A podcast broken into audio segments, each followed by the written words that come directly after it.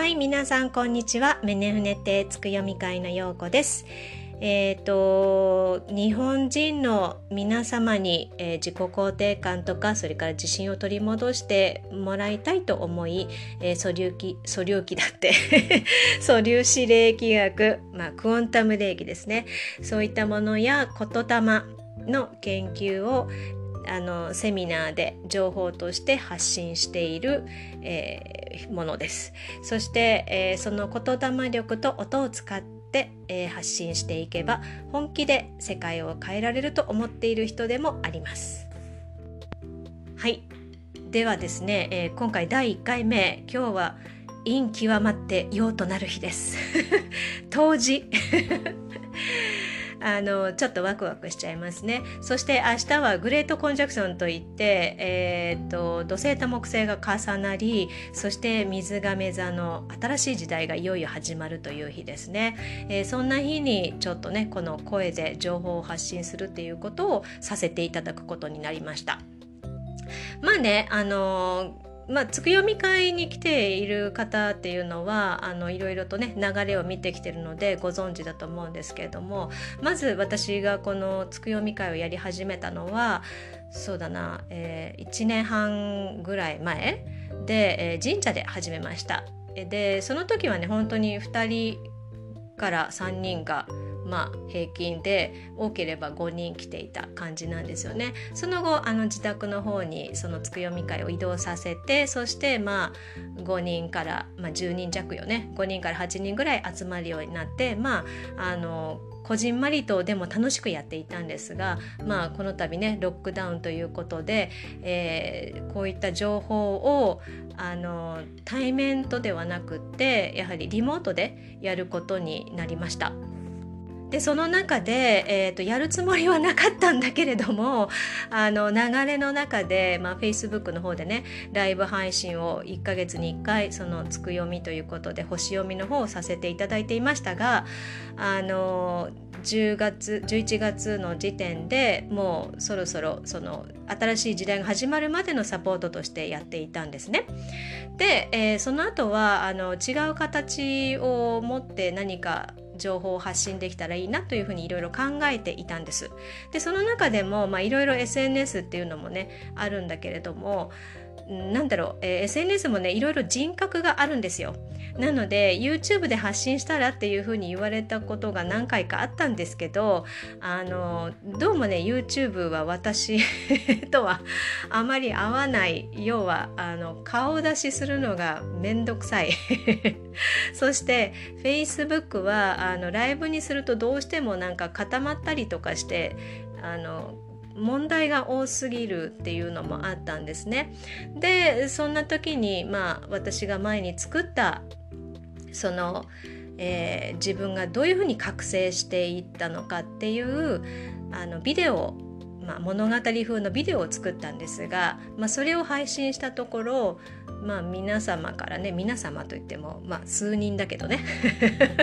数人の人からそうだねあの声がいいねっていう風にあの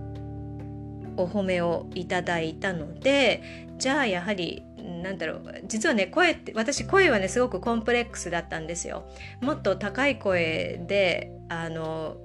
カラオケを歌ってもこう無理のない透き通るような声になりたかったんだけれども あのまさかここに来てそうねあの自分の声を褒めてもらえると思わなかったのでまあ人が言うんだったらうん、ちょっと取り入れてみた方がいいかなというふうに思っていました。まあ、そんな時にねあの知り合いの方からこのポッドキャストをやったらいいんじゃないっていうふうに教えてもらったのでちょっとあの新しく挑戦していこうかなと思って今これを撮っています。とはいうもののですねどういうふうに配信してっていいのかっていうこのコンセプトっていうのもなかなかこう降りてこなくてで、えー、どうしようかなどうしようかなってやっているうちにもう今日になってしまったわけなんですね。でももうこれはもうなんだろうその時その時で私が感じたこととかそれから私の見えてる世界見てる世界で、えー、思ったことっていうのをまあだらだらね そしてブツブツ 発信していければいいんじゃないかなというふうに思いました。まあ、できればそうねえっ、と水曜日ハワイの水曜日え日本は木曜日になるかな？に、えー、毎週できれば配信できたらいいかなと思うんですがこれはあの点任せということで いつもながらすいませんっていう感じなんですけど。えっ、とねあのこういうふうに情報を発信していくっていうのはやはり私の役目でもあるというふうに思ってるわけなんですね。というのはあのうん、なんだろう、えーと、私は、まあ、ご存知の方も多いんだけれども、まあ、太陽星座が水亀座でそして月も水亀座なんですよ。ということはもう水亀色がすごく多いんだけれども実はこの水亀座っていうのはやはりそのこう物知りが多かったりするんですね私のように雑学王的な感じな人が多いわけなんですよ。まあ自分の足りないところをそういったもので補っていこうっていうまあ英語から来てるものなんですけどねただそれがあるからといって例えば大学教授のようにこう名の知れた学者とかそういうものにはなれない星座でもあるんですじゃあその特徴をねどういうふうに生かしていったらいいかなって言ったらあのこの情報を聞くことによって多分人生をこう変えられるんじゃないかと思うようなまあ情報というものを私は発信していく。なのでそうねあの今日のおすすめ品何ですかっていう感じで その私がまあこれいいですよあれいいですよとかまあこういう話があってねっていうところから皆さんがまあアイデアというかねあの気づきというのをそれなりにあの個人個人で、えーとまあ、見つけられていけばいいんじゃないかなというふうに思います。でですねでですね今回本題に入るんだけれども私があの最近ね、えーと、ちょっと思うことがあってえっ、ー、とねあの今ねすごく安定してきてる人もいるしそれからさらにこう不安が増しているようなもう本当に二極化していると思うんだけれどもここに来てあのなんかこう壁を突破してうまくいってるなっていう人の特徴を見ていると、えー、それはね自分がどこにいるのかっていうのにフォーカスするよりも誰といるのかっていうことの方があの大事になってくる。でそういう誰といるかによって同じ問題があったとしてもそれをプラスに持っていけるかマイナスに持っていけるかっていうのでもやはりこう紆余曲折あったりするわけなんだけれどもまあ、壁を突破して、えー、前にどんどんどんどん進み始めて、えー、モチベーションを持ってあの全力で進んでる人というのはやはりその誰といるかっていうのを非常にあの大切にしてる人が多かったんですね。例えばその人生うまくいってる人っていうのはあのこれねすごく前ですね本当に私が20代前半の時に栄養学を学んでいた時に言っていた先生が、まあ、こんな話をしてくれたんだけれどもあの人生ねうまくいってる人とうまくいってない人の違いって何かわかるっていうふうに言ってたんですよ。きあの話し始めたんですね。であ何だろうって思って聞いていたら「それはね」って言って「人生うまくいってない人はでもたらしかしをたくさん使ってるの」って言ったの。あごめんなさい使ってるのって言ったけどあの男の先生です。ね男の先生だったんだけれども「でもたらしかし」を使っているっていうことはもう自分に対しても相手に対しても環境に対しても愚痴が多い人が多かったっていうことなんですね。それでその先生はねいいからね街に行ってまあカフェでも座った時にレストランでもいいから周りの人がどういう話し方をしているのかまず聞いてみなさいっていうふうにおっしゃったんです。それでまあもちろんねそういうところ集まればあの楽しい話というよりは愚痴大会が始まったりすることも多くてで確かにあなんか人生うまくいってなさそうな人 でもただしかしっていうそういうまあこの言葉を使いながら話をしてるなって思ったんですね。でその時にあそうか私もその話し方というものを気をつけないといけないなって思ったことがあったんです。それからねもう一つあの私はねアルゼンチン単語をやっているんだけれどもあの趣味でね。でそのアルゼンチンの先生でも本当にあのスーパースターになっていく先生とものすごい才能があって上手なのになかなかそのうん思うようにご本人のね思うように自分のその成功像というのをこうなんか実現できない先生っていうのも見てきたんですよ。でそのね先生たちを見ていて何が違うんだろうって思った時にやはりあの成功していく先生っていうのは絶対に絶対にですよあの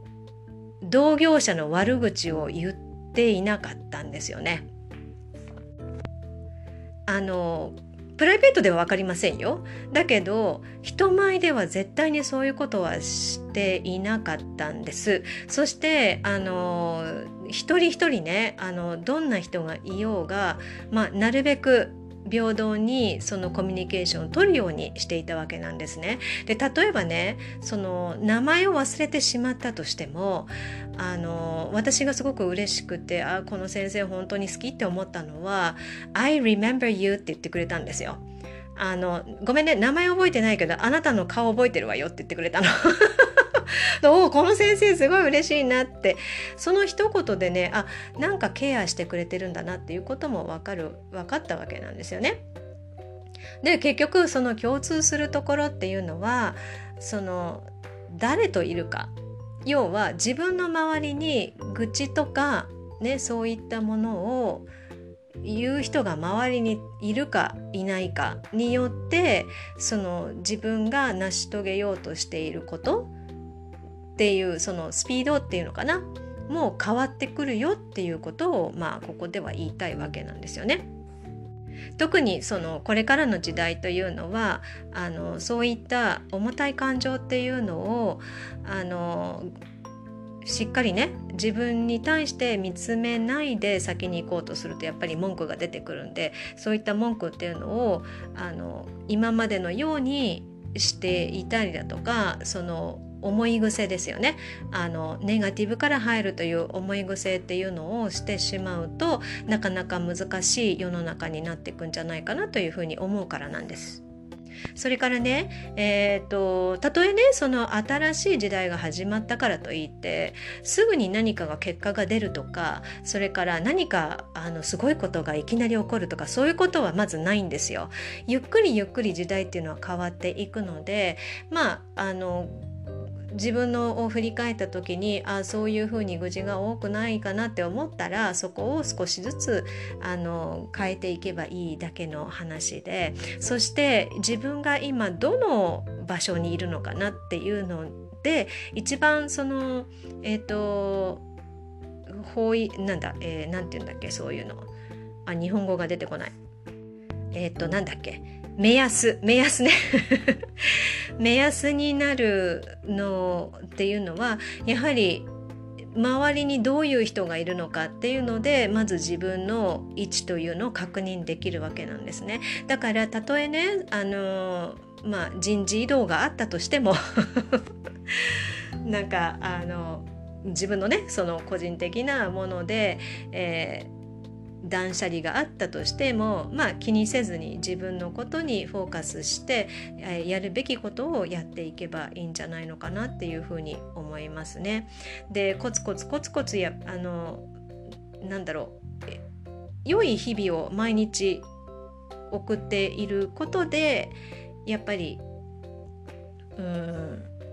エネルギーを切り替えることってできるんですよ。で、えー、たとえねあのそ今いる場所が苦しかったとしたらまあ自分が変わって考え方を変えて行動に移すしかないんだけれども、まあ、それができた後または、えー、これからそれでもちょっとあの自分なりにトライしてみるっていうのであればあの大きいことを考えないでまず自分の、えー、私生活ね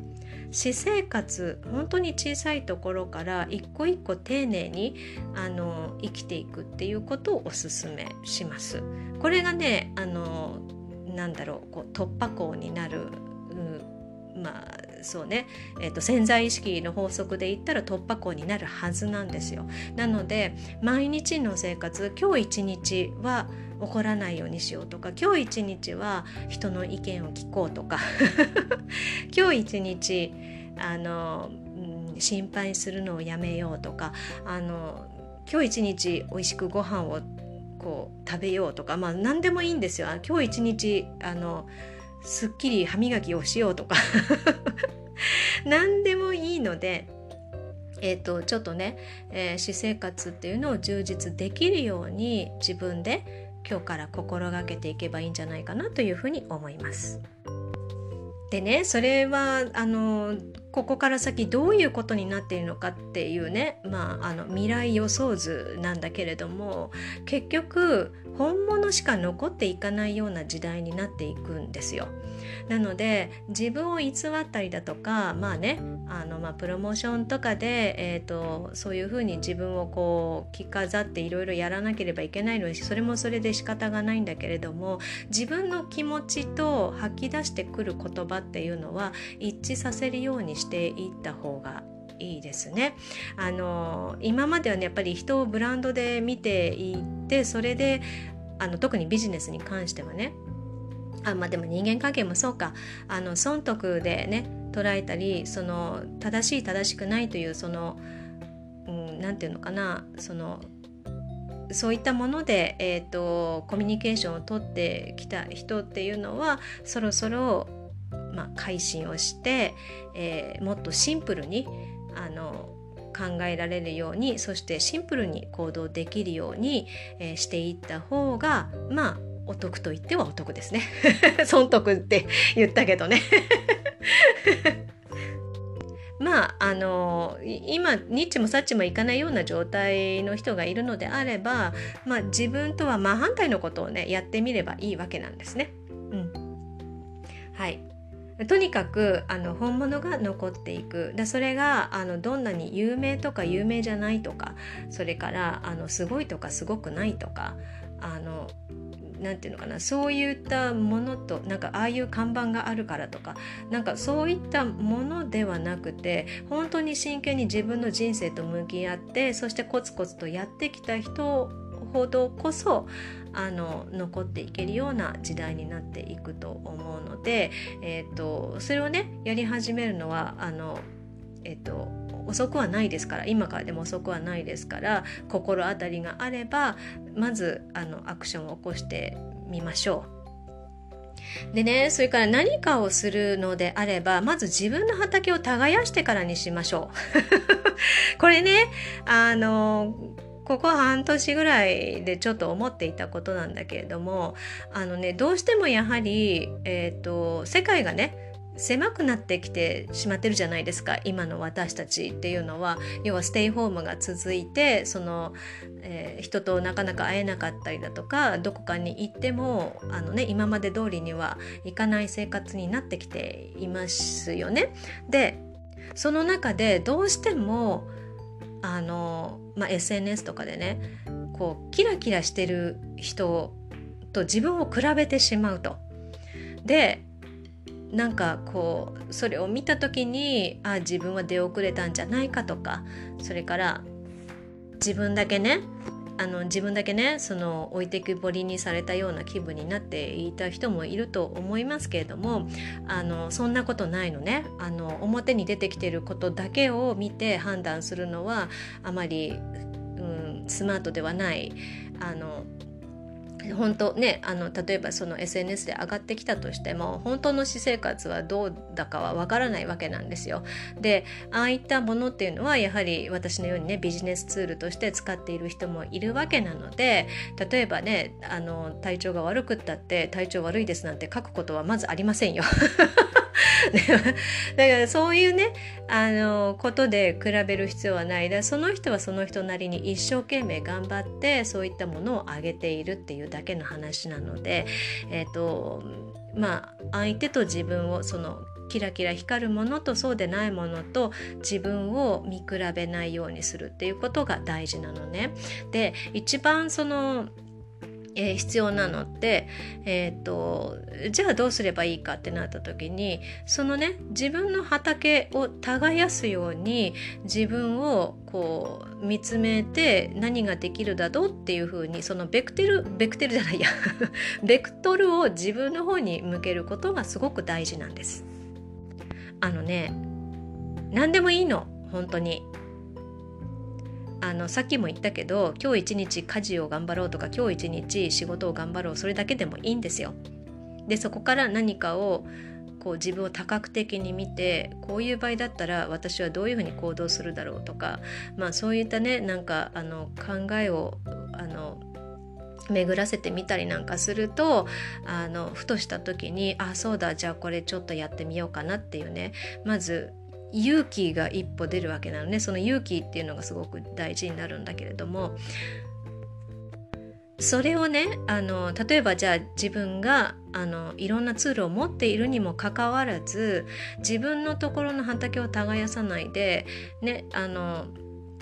えっ、ー、と人のあの畑で何かを作り始めたらそれはあの何て言うのかな。えーと、循環が悪くなるのでなかなか前に進めなくなっていくわけなんだよね。っていうことはまずその何て言うのかなキラキラしている人にしがみついたりとか、まあ、追いかけるっていうのをやめるということ。それで気になってそのネガティブになってしまうのだったらもう見ない。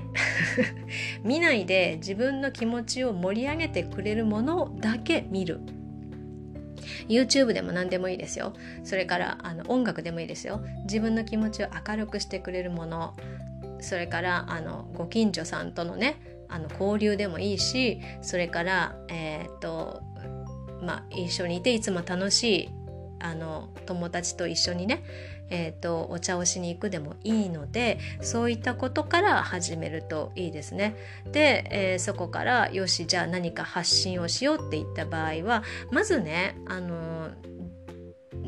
自分はこういうことをしてますよっていうのを自分の畑で見せていかなければ誰も反応してくれないわけなんですね。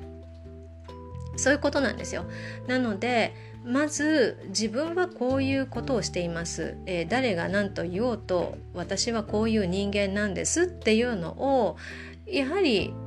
あの表に出して見せて発信してでそれからですよね。あのその他の誰かの畑と一緒に何か共同でねあの農業を作っていくっていうねそういうやり方っていうのがまず基本になっていくと思うのでまあ、あの今自分が置かれている状況っていうのを考えながらあのどういうふうに生活というかねその生活っていうのはそのお金の生活ではなくて、えー、心を豊かに生きていけるかっていう方の生活ねがあのできるようになるかっていうのを、うん、このこの時期にあのせっかくなのでこの時期に考えたらいいんじゃないかなっていうふうに思います。あの結局ね自分の人生変えられるの自分だけしかいないんですよ。誰かが決めてくれるわけでもないしあの誰かが変えてくれるわけでもないんですね。でだから誰かを待っていてもしょうがないしその助けてくれると思ってしがみついても仕方がないわけなんですよ。だってその人はその人の人生を一生懸命構築しようとしてるわけなんでね。でなのでまあその辺のね土台をまずしっかり作ってからそしてもう本当にあのスピードっていうのは本当に関係ないですはっきり言うと。あの個人個人って違うんでね早い人もいれば遅い人もいるわけなんですよ。で早いからといって成功するっていうわけでもないわけね。急がば回れっていうね言葉もあるようにやっぱりあの目の前にあることでもコツコツコツコツコンプリートしていくっていうことがすごく大事になってきます。自分にねあのはったりを はったりをしてあのはったりもね3回はったりやればねあのそれも事実になりますから自分の中で。なので、うん、私大丈夫。私あのすごく運がいいんでとか私はもう本当に波に乗ってるんでって自分の中であのはったりをね してしまえばあのなんとかなります。なのであまり心配せずともぜひ、えー、このね、えー、時代の転換期要は私たちは新しい、えー、なんだ、えー、時代の目撃者になっていくわけなのでそれだけでもすごいよね。要はあの新しい聖書とかねそういう神話というものを目の当たりにして目撃していく人になっていくわけなんですよ。だってこれからこの風の時代って言われてますけどこの風の時代っていうのはやっぱ200年以上続きますからね。もうあの私たちは一生風の時代でえーと、生きていくんだよね。死ぬまでね。だからもう始まったばかりなんですよ風の時代は。なのでまあその辺はもう自分でね、えー、盛り上げて楽しくそしてクリスマスもあるしお正月も来るのでそういったイベントをまず楽しむように、えー、っとこの日を迎えたらいいんじゃないかなというふうに思います。さてえー、ブツブツダラダラと話してきましたが、えー、もうそろそろ30分になりますのでそろそろ終わりにしたいかなと思います。え